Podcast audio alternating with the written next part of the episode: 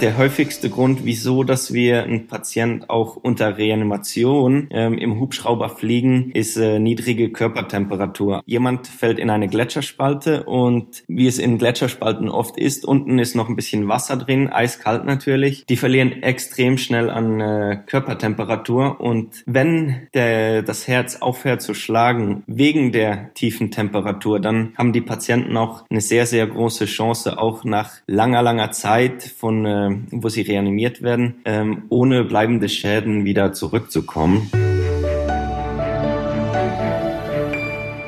Inka, mhm. kurz zusammengefasst, ähm, wenn du an die Alpen denkst, was geht dir dann als erstes spontan durch den Kopf? Also was macht ähm, die Faszination dieser Berge für dich aus? Als erstes und natürlich auch nach unserer ersten Folge Alpen ähm, im Einklang mit der Natur sein.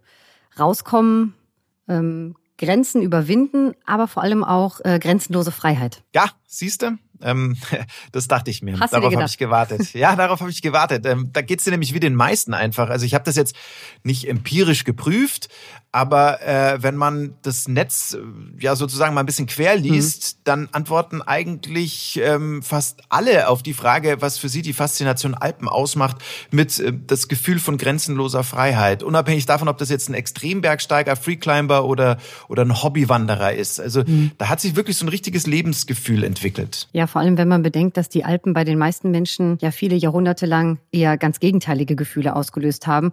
Städter und Flachländer mieden die Berge ja eine ganze Zeit lang über Jahrtausende hinweg, so gut es ging. Die galten ja auch als ziemlich unheimlich. Und so richtig für sich entdeckt hat man die Faszination Berge beziehungsweise diese speziellen alpinen Hochgefühle in Mitteleuropa erst Mitte des 19. Jahrhunderts. Im Zeitalter der Romantik begann man aus reiner purer Lust auf Reisen zu gehen, nicht mehr nur aus rein praktischen Gründen. Und da dauerte es natürlich nicht lange, bis speziell das städtische Bürgertum begann, in die Alpen zu strömen. Ja, und seitdem ähm, gibt es dann eben auch kein Halten mehr. Kein Zufall also, dass genau hier in den Alpen der Gipfelsturm zur sportlichen Disziplin erhoben wurde. Klettern und Wandern im Gebirge, das nennt sich heute Alpinismus und ist seit Dezember 2019 immaterielles UNESCO-Weltkulturerbe. Alpinismus und die Alpen, das kann man schon so sagen, die boomen. Absolut. Leider hat das Ganze nicht nur positive Seiten. Im wahrsten Sinne des Wortes gibt es bei vielen Höhen natürlich auch Tiefen und Abgründe. Der Südtiroler Extrembergsteiger Hans Kammerlander, der hat mal gesagt, fand ich sehr schön, ein Gipfel gehört dir erst, wenn du wieder unten bist. Vorher gehörst du ihm. ja, das mit dem Runterkommen ist in den Bergen ja wirklich so eine Sache. Also oft genug müssen Menschen eben Hilfe anfordern, weil sie die eigenen Kräfte über oder die Wetterverhältnisse unterschätzt haben. 2018 sind allein in den Schweizer Alpen und im Jura weit über 3000 Menschen in ernsthafte Schwierigkeiten geraten. Hm. Zum Glück wurden die allermeisten von ihnen gerettet und zwar meist von denen, die dafür extra ausgebildet wurden, nämlich Menschen aus alpinen Notlagen zu befreien. Die Schweizer Berg- und Luftretter, die leisten wirklich Unglaubliches. Oft genug gehen die Spezialisten dabei selbst Risiken ein, um Leben zu retten. Und mit einem von ihnen haben wir gesprochen, nämlich mit Dominik Imhoff. Der gehört zu den Luftrettern der Air Zermatt und ist als Rettungssanitäter Teil einer Helikoptercrew. Und deren Einsatzgebiet ist das Matterhorn. Majestätische gut 4500 Meter ragt es in die Höhe und es fasziniert die Menschen seit jeher mit äh, seiner atemberaubenden Schönheit. Viele erliegen dieser Anziehungskraft, zu viele unterschätzen diesen berggewordenen Mythos aber auch und bezahlen dafür dann, ja, allzu oft einen hohen Preis. Und genau da am Matterhorn ist Dominik Imhoff fast täglich im Einsatz. Er sagt, er könne sich keinen besseren Job vorstellen. Und im Interview spricht er mit uns über einen Einsatz, den er nie vergessen wird, wieso die Angst bei ihm gar nicht durchkommen darf äh, und über die technische Ausrüstung bei Helikoptereinsätzen und natürlich noch einiges mehr. Der Klimawandel, der beeinflusst übrigens auch die Arbeit von Dominik und seinen Kollegen und das ganz direkt. Also Patient Matterhorn titelte eine Schweizer Zeitung erst Ende letzten Jahres. Hintergrund, die höheren Temperaturen, die lassen den Permafrost tauen, Gesteinsbrocken lösen sich und werden dann ähm, eben zur Gefahr für Wanderer und Skifahrer. Und das leider, muss man ja sagen, nicht nur am Matterhorn. Ja, genau wie die Pole gelten auch die Gebirge für die Wissenschaft als eine Art Fieberthermometer äh, an dem sich ziemlich gut ablesen lässt, wie es um unseren Planeten steht. Schaut man auf dieses Fieberthermometer Alpen, dann hat unsere Erde zumindest stark erhöhte Temperatur. Um mal eine ganz andere Perspektive auf unseren fiebrigen Planeten einzunehmen und vielleicht auch mal umzudenken, dazu will das Projekt Eagle Wings Protecting the Alps beitragen. Wir müssen den Blick des Adlers einnehmen, um die richtigen Entscheidungen für die folgenden Generationen zu treffen. Angelehnt an diese Weisheit der Irokesen geht Eagle Wings neue Wege, um ein stärkeres Bewusstsein für Natur- und Artenschutz speziell in den Alpen zu schaffen. Im Mittelpunkt des Projekts Adler Victor, der ausgerüstet mit einer Rückenkamera spektakuläre Bilder der Alpengletscher liefert. Und äh, was sonst noch hinter Eagle Wings steht und was die Rinderherde des ehemaligen hm. US-Präsidenten Dwight D. Eisenhower mit dem Projekt zu tun hat, unter anderem dazu haben wir mit Helmut Achatz, dem Produktionsleiter dieses Alpenschutzprojektes, gesprochen. Also schwingt euch mit uns auf in luftige Höhen und zum Rundflug über die Alpen. Herzlich willkommen zu Explore, der National Geographic Podcast. Die Alpen, Folge 2, Wissenschaft und Technik. Heute mal ein Podcast aus Himmelssicht auf unsere Erde, also aus der Vogelperspektive. Wir sind Inka Kiewit und Daniel Lerche, eure National Geographic Podcast Redakteure. Schön, dass ihr dabei seid. Ja, und vorweg, wie gewohnt, unsere Top 3 Fakten über und aus den Alpen, von denen ihr vielleicht oder hoffentlich noch nie gehört habt. Ich bin auf jeden Fall gespannt. Welchen ersten Fakt hast du denn recherchiert, Daniel? Ja, passend zu, zum Thema der Sendung natürlich einen aus der Vogelperspektive, ist doch logisch. Was sonst? Fakt 1. Wer seine Liebe zu den Bergen noch über den Tod hinaus zelebrieren will, der kann das per Flugbestattung gerne tun. Ein Bestattungsunternehmen aus der Nähe von München bietet den entsprechenden Service an. Aus einer Cessna wird die Asche des Verstorbenen über den Alpen verstreut. Einzige Einschränkung dabei, weil in Deutschland Friedhofspflicht gilt und weil auch nichts noch so Kleines aus einem Flugzeug geworfen werden darf, wird über der Schweiz bestattet. Aber den Unterschied, den nimmt der zu Bestattende wahrscheinlich nicht mehr wirklich wahr. Das glaube ich auch. Hoffentlich. Fakt 2. Die Gemeinde Serfhaus in Tirol, die zählt laut Zensus aus dem Jahr 2010 nur bescheidene 1091 Seelen, verfügt aber, und jetzt kommt's, über eine eigene U-Bahn. Hm. Diese U-Bahn, die hat eine Gesamtstrecke von immerhin fast 1,3 Kilometern und sie hat niedliche vier Haltestellen. die klingen auch ganz gut, nämlich Parkplatz, Kirche, Zentrum und Seilbahn. Die U-Bahn Serfhaus, die gilt als die kleinste, höchstgelegene, auf Luftkissen schwebende U-Bahn der Welt und sie wurde gerade komplett erneuert. Man stelle sich vor, U-Bahn-Haltestelle, Bäckerei. Genau. Also der Tarifplan dürfte im Gegensatz zu den meisten europäischen Städten in Serfhaus sehr übersichtlich sein. Hier kommt Fakt 3. Liechtenstein ist mit seinen 38.000 Einwohnern und 160 Quadratkilometern Fläche zwar der mit Abstand kleinste echte Alpenstaat, könnte aber der mit Abstand größte sein. Die historische Chance, das alpine Fürstentum um gut 1,7 Millionen Quadratkilometer zu vergrößern, die ergab sich im Jahr 1867. Damals fragte der klamme russische Zar Alexander Liechtensteins Fürsten Franz, ob er nicht Alaska von Russland kaufen wolle. Franz, der lehnte aber ab, der nahm wohl an, ähm, da am anderen Ende der Welt sei nichts zu holen. Und ja, der Rest von der Geschichte ist bekannt. Die USA, die haben dann zugeschlagen und da relativ schnell große Mengen Gold und Erdöl in Alaska gefunden. Und dass es sich bei dieser Geschichte, zu der es keine schriftlichen Belege mehr gibt, nicht nur um ein wildes Gerücht handelt, das bestätigte Ende 2018 übrigens Fürst Hans Adam einer Liechtensteiner Tageszeitung nochmal ganz offiziell. Ja, wenn Fürst äh, Hans Adam das sagt, dann, dann muss es wohl stimmen. Ja, ich würde sagen, Inka, Alaska und äh, vor allem auch Liechtenstein kommt auf jeden Fall auf unsere Länder-Bucketlist. Ja, ich habe mitgetippt, äh, kommt drauf. Der Mensch und die Alpen, die Alpen und der Mensch. Diese ja, wechselseitige Beziehung, die besteht im Prinzip seit unsere Vorfahren nach Europa gekommen sind. Vor über 7000 Jahren ließen sich die ersten Agrargesellschaften im südlichen Alpenraum fest nieder. Über die Jahrtausende waren die Berge dann aber vor allem eine natürliche Barriere zwischen Italien und Nordeuropa. Der Berg als Ziel, die Alpen als Sehnsuchtsort, der Gipfel als Herausforderung, das, das kam alles erst viel später. Der alpinistische Urknall, wenn man das so sagen will, der erfolgte im Jahr 1336, als der italienische Dichter Francesco Petrarca den 1912 Meter hohen Mont Ventoux in Frankreich bestiegen hat. Und zwar, und jetzt kommt's, ohne echten Grund. Also weder um Heilkräuter zu sammeln, noch um vielleicht was Essbares zu suchen und äh, auch nicht um eine strategisch wichtige Position zu besetzen. Nein, dieser Petrarca, der war einfach nur, Zitat, vom Drang beseelt, diesen außergewöhnlich hohen Ort zu sehen. Ja. Soweit, so gut. Was er damit auslösen würde, ähm, davon hatte der Mann natürlich nicht den blassesten Schimmer. Als Geburtsstunde des modernen Alpinismus gilt heute aber gemeinhin die Erstbesteigung des Mont Blancs. Mhm. Am 8. August 1786, da standen erstmals Menschen am Gipfel des höchsten Bergs der Alpen. Ja, und seitdem ruft der Berg und diesem Ruf folgen die Menschen, pilgern in die Alpen und besteigen ihre Gipfel. Ja, und geraten dabei oft genug in allergrößte Gefahr. Besonders häufig ähm, am Matterhorn, nicht umsonst gilt die sogenannte Pyramide Gottes als gefährlichster Berg der Welt. Genau hier hat die Air Zermatt ihr Einsatzgebiet. Die Helikopter der Luftretter werden immer dann gerufen, wenn es schnell gehen muss, wenn die Patienten in unwegsamen Gelände verunglückt oder äh, vielleicht bewegungsunfähig sind. Ja, und die Teams, die fliegen zwischen 1600 und 1700 Rettungseinsätze äh, mit ihrem Helikopter pro Jahr. Boah. Nachts natürlich genauso wie am Tag. Unzählige Leben haben sie in den vergangenen gut 50 Jahren so gerettet. Und immer mit an Bord des Helikopters, wenn es in den Einsatz geht, ist ein Pilot, klar. Mhm. Äh, außerdem ein Arzt und ein sogenannter Paramedic, also ein Rettungssanitäter. Wobei da jetzt ein großer Unterschied zum Rettungssanitäter in Deutschland besteht. Ähm, Inka, ja. du warst ja selbst als Sani im Einsatz. Mhm. Was ist denn der Unterschied äh, zwischen den Kollegen in Deutschland und denen in der Schweiz? Ja, ziemlich großer Unterschied. Wir gelten alle als sogenanntes Rettungsfachpersonal. Mhm. Aber bei der Ausbildung bestehen schon gravierende Unterschiede in den verschiedenen Ländern. Heißt, ich bin zwar als Rettungssanitäterin in Deutschland gefahren. Ich habe aber eine viel kürzere Ausbildung im Lehrgang Krankenhaus und Rettungsdienst gehabt. Mhm.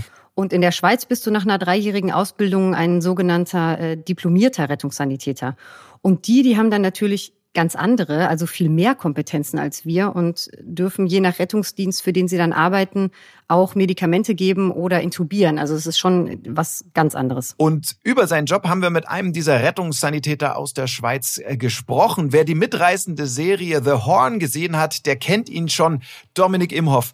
Seit 2016 gehört er zum Team der Erzermatt.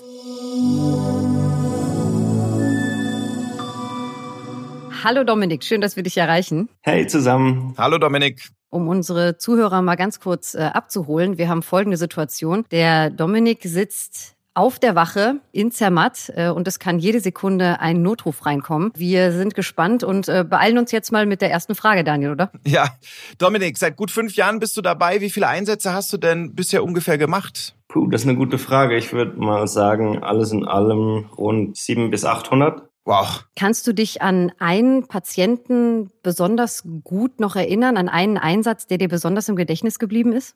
Einer, der mir immer als erstes ähm, in den Sinn kommt, wenn die Frage kommt, ist, ähm, das war ein Einsatz, da ist ein zweijähriges Kind in eine Felsspalte reingestürzt und die ganze Aktion, bis wir beim Kind waren, ähm, dauerte, glaube ich, 13 Stunden oder so. Oh Gott. Ähm, glücklicherweise hat das Kind das alles äh, unbeschadet überstanden, aber die Anspannung und das Ganze drumherum war bei dem Einsatz halt schon extrem groß. Das war abseits von einem Wanderweg und die Felsspalte war wirklich nur so breit, dass ähm, das kleine zweijährige Kind da reingepasst hat. Das heißt, ähm, von uns Rettern hat überhaupt niemand reingepasst. Das heißt, dass wir uns den Weg ähm, frei graben mussten. Also das heißt, wir haben schlussendlich haben wir schweres Gerät auch oben auf äh, auf dem Platz gehabt, sprich wir haben Backer hochgefahren und ähm, große Notstromgruppen hochgeflogen, um äh, mit den großen Spitzhämmern uns den Weg frei zu machen. Es waren auch Feuerwehrleute und ja, alles war involviert, was irgendwie ähm, helfen konnte. Also wir waren über die 13 Stunden verteilt, glaube ich, 90 Personen, die bei dem Einsatz mitgewirkt haben. In so einer Situation, äh, nicht nur in dieser, aber ganz grundsätzlich müsst ihr mental ja extrem stark sein. Welche Charaktereigenschaften muss ein Luftretter denn mitbringen? Man muss sicherlich ein bisschen äh, eine dicke Haut haben. Also man sieht schon öfters Sachen, die, sage ich jetzt mal, nicht für jeden geeignet sind. Eine gewisse Grundeinstellung muss man mitbringen und ich sag halt immer, mit der Zeit ähm, stumpft man auch ein bisschen ab. Umso mehr man gesehen hat, äh, umso mehr verträgt es dann schlussendlich auch. Aber es ist definitiv definitiv nicht für, für jedermann. Ihr als Rettungssanitäter in den Bergen, ihr müsst noch viel mehr können als quasi ein in Anführungszeichen normaler Rettungssani. Ihr müsst Skifahren, ihr müsst klettern, ihr dürft keine Höhenangst haben, keine Flugangst, ihr müsst Landkarten lesen können. Äh, wenn ich irgendwas vergessen habe, ergänzt es bitte. ähm, müsstest, du, müsstest du im absoluten Notfall eigentlich auch den Helikopter fliegen können? Nein, also den Hubschrauber fliegen müssen wir nicht, könnte ich auch nicht. Das ist rein Sache vom Pilot bei uns, genau. Okay, und hast du, hast du noch irgendwas in meiner, in meiner Liste noch zu ergänzen, was ich, was ich vergessen haben könnte, was man als Sunny in den Bergen auf jeden Fall mitbringen muss? Vielleicht zum Ergänzen, also es ist ja nicht so, dass wir dann äh, alles alleine machen. Wenn es mal vom Wetter her nicht geht, zum, zum, zum Patienten fliegen, dann haben wir die Rettungsspezialisten. Die sind auch ähm, auf Abruf. Die können wir irgendwo im Gebiet holen gehen oder sie kommen zu uns auf Station und fliegen dann mit. Die sind dann äh, zuständig, um die bodengebundene Rettung einzuleiten, also zu Fuß zum Patienten hochzugehen und uns dann den Patienten zum Beispiel runterzubringen. Also das ist nicht so, dass wir auf uns allein gestellt sind, sondern wir haben da noch relativ viele Ressourcen, die wir mit einbeziehen können. Wie lokalisiert ihr denn den Patienten? Woher wisst ihr genau, wo der ist? Es kommt immer drauf an, wenn der Patient selbstständig anrufen kann auf unsere Einsatzleitzentrale, dann haben die die Möglichkeit, ein, ein SMS zu schicken, welche der Patient dann ähm, öffnen muss und einen Link aufrufen muss. Wenn er auf den Link drückt, dann gibt er automatisch die Freigabe für seine Datenrechte. Das heißt, ähm, wir können dann mittels GPS die genauen Koordinaten vom Handy orten. Das setzt aber voraus, dass der Patient ähm, machen kann. Mhm. Wenn kein Kontakt steht, dann kann man es in der Regel so ein bisschen im Groben schon mal lokalisieren und dann von der Luft her halt Aussicht halten und schauen, ob man ihn findet. Zeit ist bei euren Rettungseinsätzen ja ganz oft der größte Gegner. Ähm, Gibt es da Vorgaben, wie schnell ihr ab Notruf irgendwo unbedingt eintreffen müsst? Also es sind die Ausrückszeiten, die wir ähm, einhalten müssen. Und das sind eigentlich fünf Minuten. Also in fünf Minuten müssen wir in der Luft sein, mhm. ab Anruf. Mhm. Fünf Minuten äh, ist eine knappe Zeit um möglichst schnell abheben zu können, ist ja Vorbereitung alles in eurem Alltag. Was ist mhm. denn an technischer Ausrüstung immer dabei? Was ist immer gepackt? Also unsere Rettungshubschrauber muss man sich eigentlich äh, vorstellen wie kleine fliegende Intensivstationen. Also wir haben sehr spezifische medizinische Materialien mit dabei, also auch Gerätschaften, ähm, Beatmungsgeräte, verschiedene Monitor vom EKG über CO2-Messung bei intubierten Patienten, ist eigentlich alles mit dabei. Natürlich ähm, haben wir vieles mit dabei, das äh, für die Bergrettung ausgelegt ist. Also wir haben immer fix an der Maschine eine Seilwinde mit 90 Meter Seil. Also wenn wir irgendwo ein steile Gelände oder irgendwo in den Wald oder so gehen müssen, haben wir eine Seilwinde, die wir brauchen können, wenn wir nicht landen können. Dann haben wir persönliches Material drin, wie Steigeisen zum Beispiel, wenn es irgendwann mal auf einen, auf einen Gletscher geht, auf dem Eis, dass wir genug Grip haben. Alles, was man sich irgendwie vorstellen kann, haben wir mit dabei. Gibt es denn Gefahren, Dominik, in der Bergrettung, von denen wir niemals ausgegangen wären? Ja, da gibt es bestimmt ein paar Faktoren, die, wenn man es nicht kennt, die man äh, nicht unbedingt mit einrechnet. Zum Beispiel in den Bergen, das größte Problem ist das Wetter. Ähm, das Wetter schlägt hier so schnell um, dass man sich äh, innerhalb von Sekunden plötzlich im, äh, im Nebel befinden kann und dann, äh, dann wird schwer, weil wir fliegen alles auf Sicht. Also dann sind wir dann blockiert und müssen landen und können dann nicht mehr weg. Dann muss man sich natürlich immer im Klaren sein, wenn man sich äh, draußen am Berg befindet, dass es diverse Gefahren gibt äh, von oben, also Steinschlag zum Beispiel oder Lawinen. Man muss immer den Fokus äh, relativ weit aufmachen und sich nicht, da jetzt mal in Tunnelblick versetzen und nur sich auf den Patienten konzentrieren, sondern wirklich auch auf die Naturgefahren, alles rundherum, dass man das nicht vergisst. Was versteht ihr denn unter dem sogenannten Code Blue? Unter einem Code Blue verstehen wir ein Patient mit Kreislaufstillstand. Das heißt, ähm, sein Herz hat aufgehört zu schlagen und ähm, er ist äh, reanimationsbedürftig, ähm, sprich die Reanimation ist am Laufen. Dazu kann man sagen, bei uns der, der häufigste Grund, wieso, dass wir einen Patient auch unter Reanimation ähm, im Hubschrauber fliegen, ist äh, niedrige Körpertemperatur. Jemand fällt in eine Gletscherspalte und wie es in Gletscherspalten oft ist, unten ist noch ein bisschen Wasser drin, eiskalt natürlich. Die verlieren extrem schnell an äh, Körpertemperatur und wenn das Herz aufhört zu schlagen wegen der tiefen Temperatur, dann haben die Patienten auch eine sehr, sehr große Chance, auch nach langer, langer Zeit von, äh, wo sie reanimiert werden, ohne bleibende Schäden wieder zurückzukommen. Das ist so ein bisschen das Musterbeispiel, wieso, dass wir auch während dem Flug ähm, Patienten reanimieren und sogar unter Reanimation in der Klinik dann auch abgeben. Wie geht ihr eigentlich vor, wenn ihr ähm, auf mehrere Verunglückte trefft? Gibt es da auch ein Protokoll, wem dann zuerst geholfen wird? Ja, das sind alles definierte Standards. Also wenn man wirklich äh, ein Großereignis hat mit äh, vielen Verletzten, dann gibt es ein sogenanntes Prätriage-Verfahren, wo eigentlich das erste eintreffende Team erstmal sich einen Überblick verschafft und durch alle Leute durchgeht und ähm, definiert, äh, wer als erstes geborgen wird, wer als zweites und wer als letztes. Bei der Priorisierung ist zu sagen, es ist, wenn man es nicht kennt oder wenn man den Sinn dahinter nicht genau versteht, ist es manchmal ein bisschen bisschen ähm, hart, weil auch Patienten, die noch leben, die keine Antwort mehr geben, aber die jetzt zum Beispiel eine gut ersichtliche tödliche Verletzung haben, aber noch ähm, leben, die sind dann am niedrigsten priorisiert. Also die werden sehr wahrscheinlich noch an Ort und Stelle versterben. Das passiert aber aus dem Grund, dass man die Zeit nicht aufwendet, um denen noch zu helfen, denen wahrscheinlich nicht mehr geholfen werden kann, um die Zeit zu sparen, für jemandem dann wirklich auch zu helfen.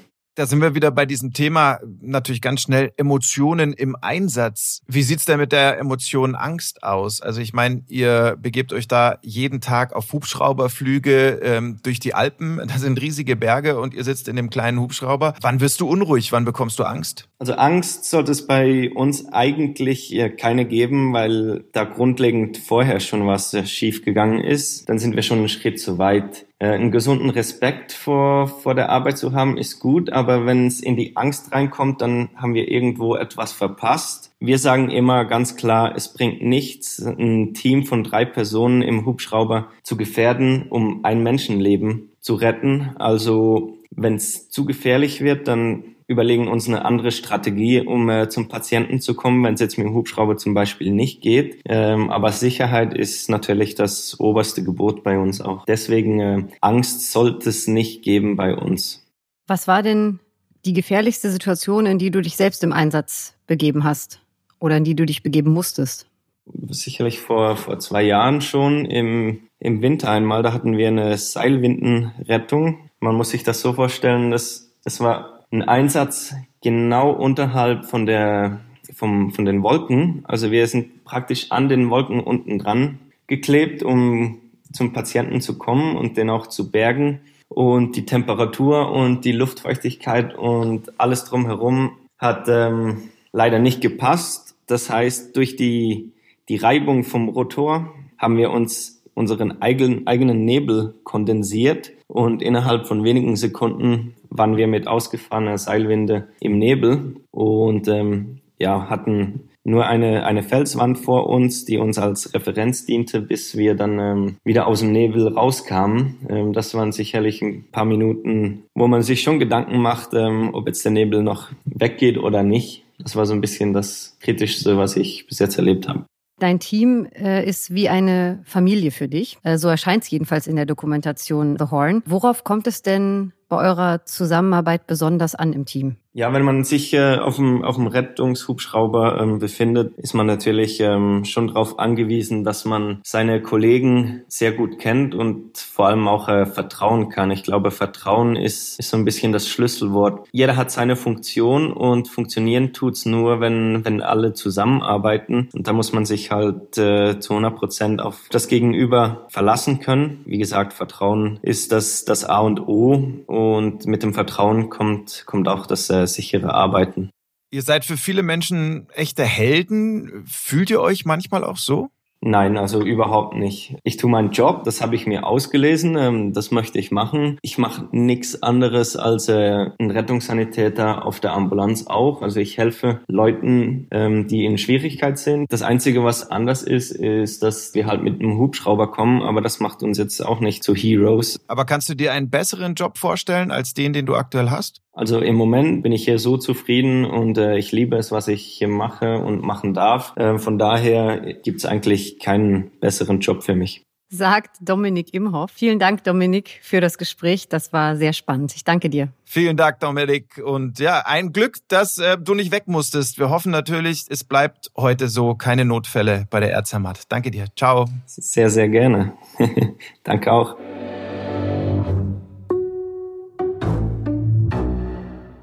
Der Klimawandel macht auch in den Alpen nicht halt, logisch. Im Gegenteil, in Europas größten Gebirge sind die Veränderungen bereits extrem und leider auch sehr, sehr deutlich spürbar. Viel mehr als in den meisten anderen Regionen des Kontinents. Ja, es ist dort zum Beispiel deutlich wärmer als früher.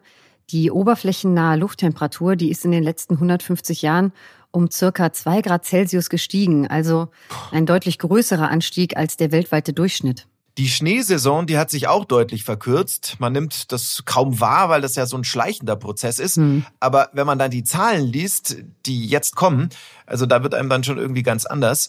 Von 1960 bis 2017 hat sich die Schneesaison um satte 38 Tage, also um mehr als einen Monat verkürzt. Anders gesagt, beginnt die Schneesaison heute durchschnittlich zwölf Tage später und endet 26 Tage früher als noch vor 60 Jahren. Und die überwiegende Mehrheit der Gletscher in den Alpen, die befindet sich auf dem Rückzug. Mhm. Seit dem Jahr 1900 haben sie etwa die Hälfte ihres Volumens verloren und zudem ist seit den 80er Jahren eine deutliche Beschleunigung der Gletscherschmelze zu beobachten.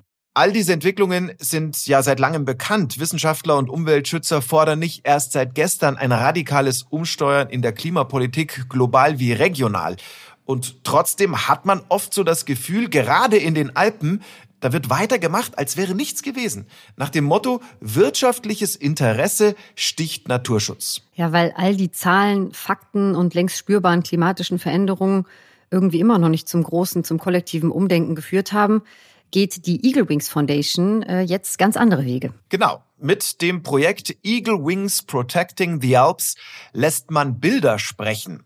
Was genau hinter Eagle Wings steckt und welche konkreten Ziele man verfolgt, dazu haben wir mit Helmut Achatz, dem Produktionsleiter des Projekts, gesprochen. Hallo Herr Achatz, können Sie uns ganz kurz zusammenfassen, was Eagle Wings ist und worum es Ihnen mit dem Projekt eigentlich genau geht?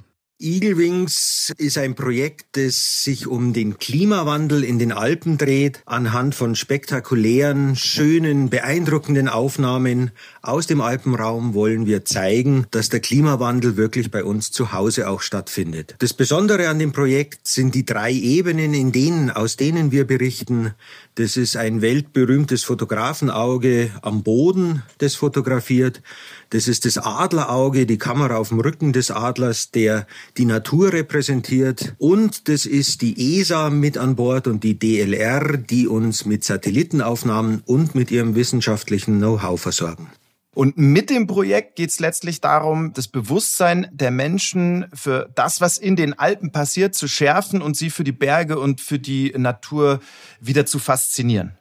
Im Grundsatz ja. Die Alpen sind das Herz Europas. Wir haben acht Alpenstaaten. Wir haben ähm, Millionen Urlauber, die in den Alpen Urlaub machen. Und in den Alpen passiert aber aktuell mit dem Klimawandel schon gewaltig viel. Ganz toll zu sehen ist es anhand der Gletscher, über die wir schwerpunktmäßig berichten in den nächsten drei Jahren, um eben zu zeigen, schau mal, auch hier vor der Haustüre ändert sich was. Das Ganze soll berühren, das soll die Menschen ansprechen. Wir wollen keine Horroraufnahmen zeigen, weil wir sind der Meinung, nur wenn jemand schon mal Bilder von sowas gesehen hat, dann hat er die Chance überhaupt, sich Gedanken drüber zu machen, was denn eigentlich gerade passiert geschärftes Bewusstsein ähm, leuchtet mir ein. Das ist aber irgendwie halt das eine. Wie bekommt man denn die Menschen dazu, auch bewusster, sprich nachhaltiger dann zu handeln? Ich denke, das ist dann ähm, eine relativ einfache Entwicklung.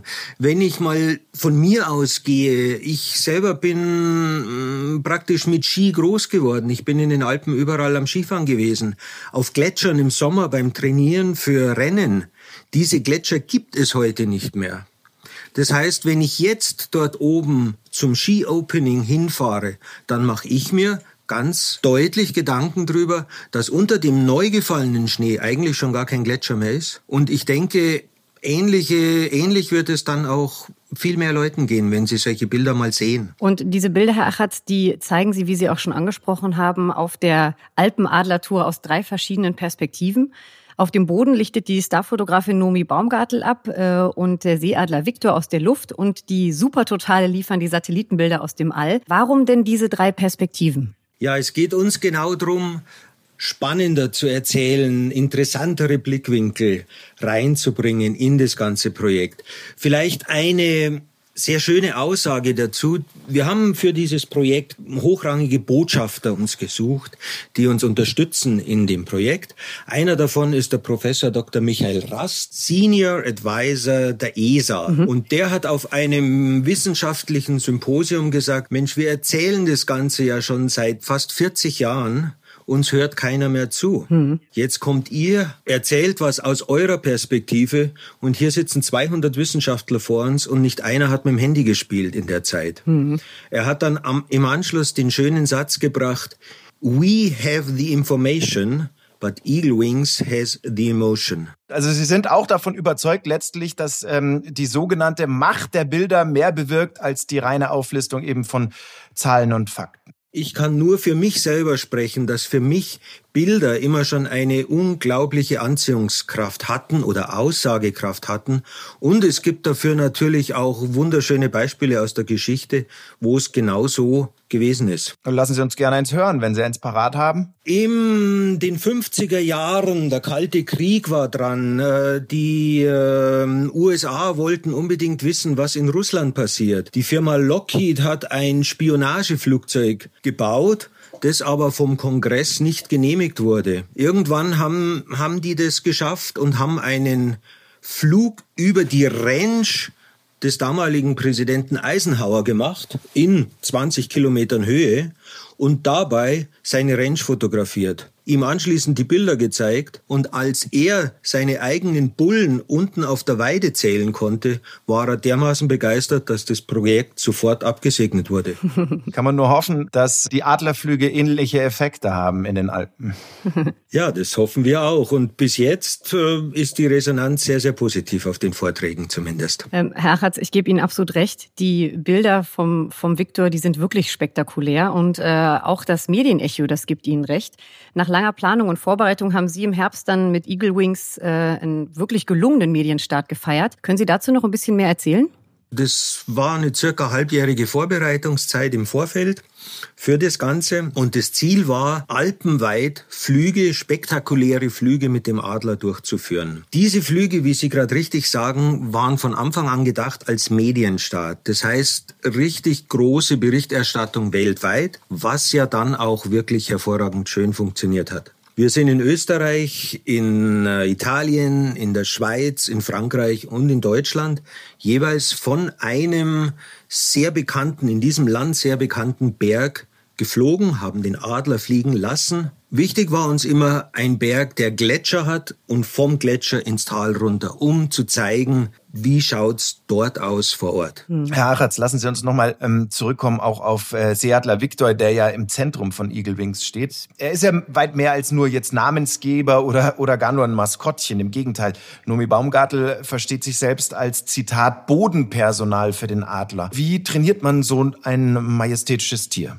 Diese Flüge muss man sich vorstellen, die jetzt der Vogel macht in unserem Zusammenhang, die sind eine Art Spiel für den Vogel.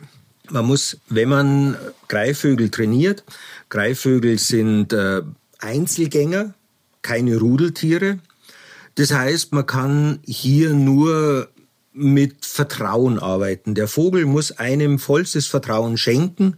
Selbst muss man auch Vertrauen in den Vogel haben. Denn wenn man ihn fliegen lässt, schenkt man ihm seine Freiheit. Der kann absolut machen, was er will. Er könnte auch jederzeit überleben draußen in der Natur. Aber er sagt, nee, der, wo ich da jetzt war, der war wunderbar, der ist ein netter Kerl, da komme ich gerne wieder. Außerdem hat er natürlich immer so ein kleines Leckerli für mich. Das hilft der ganzen Sache noch. Man muss aber auch dazu sagen, es ist für diesen Vogel gar nicht so einfach, mit dieser Kamera zu fliegen. Man kann sich das in etwa so vorstellen, dass man auf einen Ferrari auf den Dachgepäckträger eine Waschmaschine stellt und dann versucht damit zu fahren. So ähnlich geht's dem Viktor. Der musste das lernen, macht es aber hervorragend und hat Spaß an der Sache. Wie finanzieren Sie sich eigentlich und bis wann soll Eagle Wings denn laufen? Wir haben jetzt seit 2019 einen Sponsor mit an Bord, eine Schweizer Uhrenmarke Chopard. Für uns ein Wunschpartner, denn äh, ökologisch nicht vorbelastet und auf dem gleichen Kurs eigentlich unterwegs wie wir. Und über diese Firma ist die Finanzierung gesichert für die nächsten drei Jahre. Und wenn Sie Eagle Wings dann irgendwann beenden, welches Fazit würden Sie dann gerne ziehen? Für uns ist es wichtig, Einfluss zu nehmen auf die Meinungsbildung, dass den Menschen klar wird, hier passiert tatsächlich was. Ich denke, viele Leute schalten ab, sie schauen vor die Tür und sagen, da draußen passiert ja eigentlich gar nichts, jetzt lasst mich doch in Ruhe. Also weil der Klimawandel nicht greifbar ist. Genau, um das mhm. geht's. Ich glaube, das ist ein großes Problem, der ist nicht richtig greifbar und den wollen wir greifbarer machen. Denn die Alpengletscher sind für uns das Fieberthermometer. Daran kann man erkennen, was passiert und das wenn mehr Leute darauf aufmerksam werden, sind wir überzeugt, steigt auch die Bereitschaft, vielleicht das Verhalten ein bisschen zu ändern im positiven Sinne. Sagt Helmut Achatz, Produktionsleiter bei Eagle Wings Protecting the Alps. Vielen lieben Dank für das Gespräch, Herr Achatz. Vielen Dank auch an Sie. Ja, da kann man wirklich nur hoffen, dass die Macht der Bilder letztlich die gewünschten Effekte dann noch zeigen wird. Wer mehr wissen, ja und vor allem auch sehen will zu Eagle Wings, äh, das findet ihr alles online. Einfach mal Eagle Wings eintippen. Und abschließend sei noch Folgendes erwähnt für alle, die es äh, vielleicht verpasst haben. Laut einem Ranking der Entwicklungsorganisation German Watch gehörte Deutschland in 2018 zu den drei am stärksten von Extremwetter betroffenen Staaten weltweit. Kaum irgendwo haben Dürre, Hitze und Stürme so massive Schäden verursacht wie hier. Also auch wenn es bisher nur die wenigsten von uns ganz drastisch und glücklicherweise schon gar nicht am eigenen Leib spüren, der Klimawandel, der ist längst da und zwar nicht nur an den Polen oder in den Alpen. Die Daten für 2019, die liegen übrigens noch nicht vor. Schätzungsweise sieht's aber nicht wesentlich besser aus. Und das war's dann auch schon wieder mit den Alpen. Wir hoffen, das Thema hat euch genauso mitgenommen und fasziniert wie uns. Lehrreich fand ich's auf jeden Fall. Und da fällt mir noch was ein, Inka. Mhm. Ähm, wir haben es wirklich geschafft. Kein Wort über Edelweiß, über Heidi, über was gibt's denn noch, über über Après-Ski oder über Käsefondue zu verlieren. Bin stolz auf uns. Ja, bis gerade eben kein Wort darüber verloren. Ja. Falls ihr ich wieder, sorry. falls ihr Anregungen, Kritik, Ideen äh, und Vorschläge habt, schickt uns einfach eine E-Mail an explore.podcast.netgeo.com.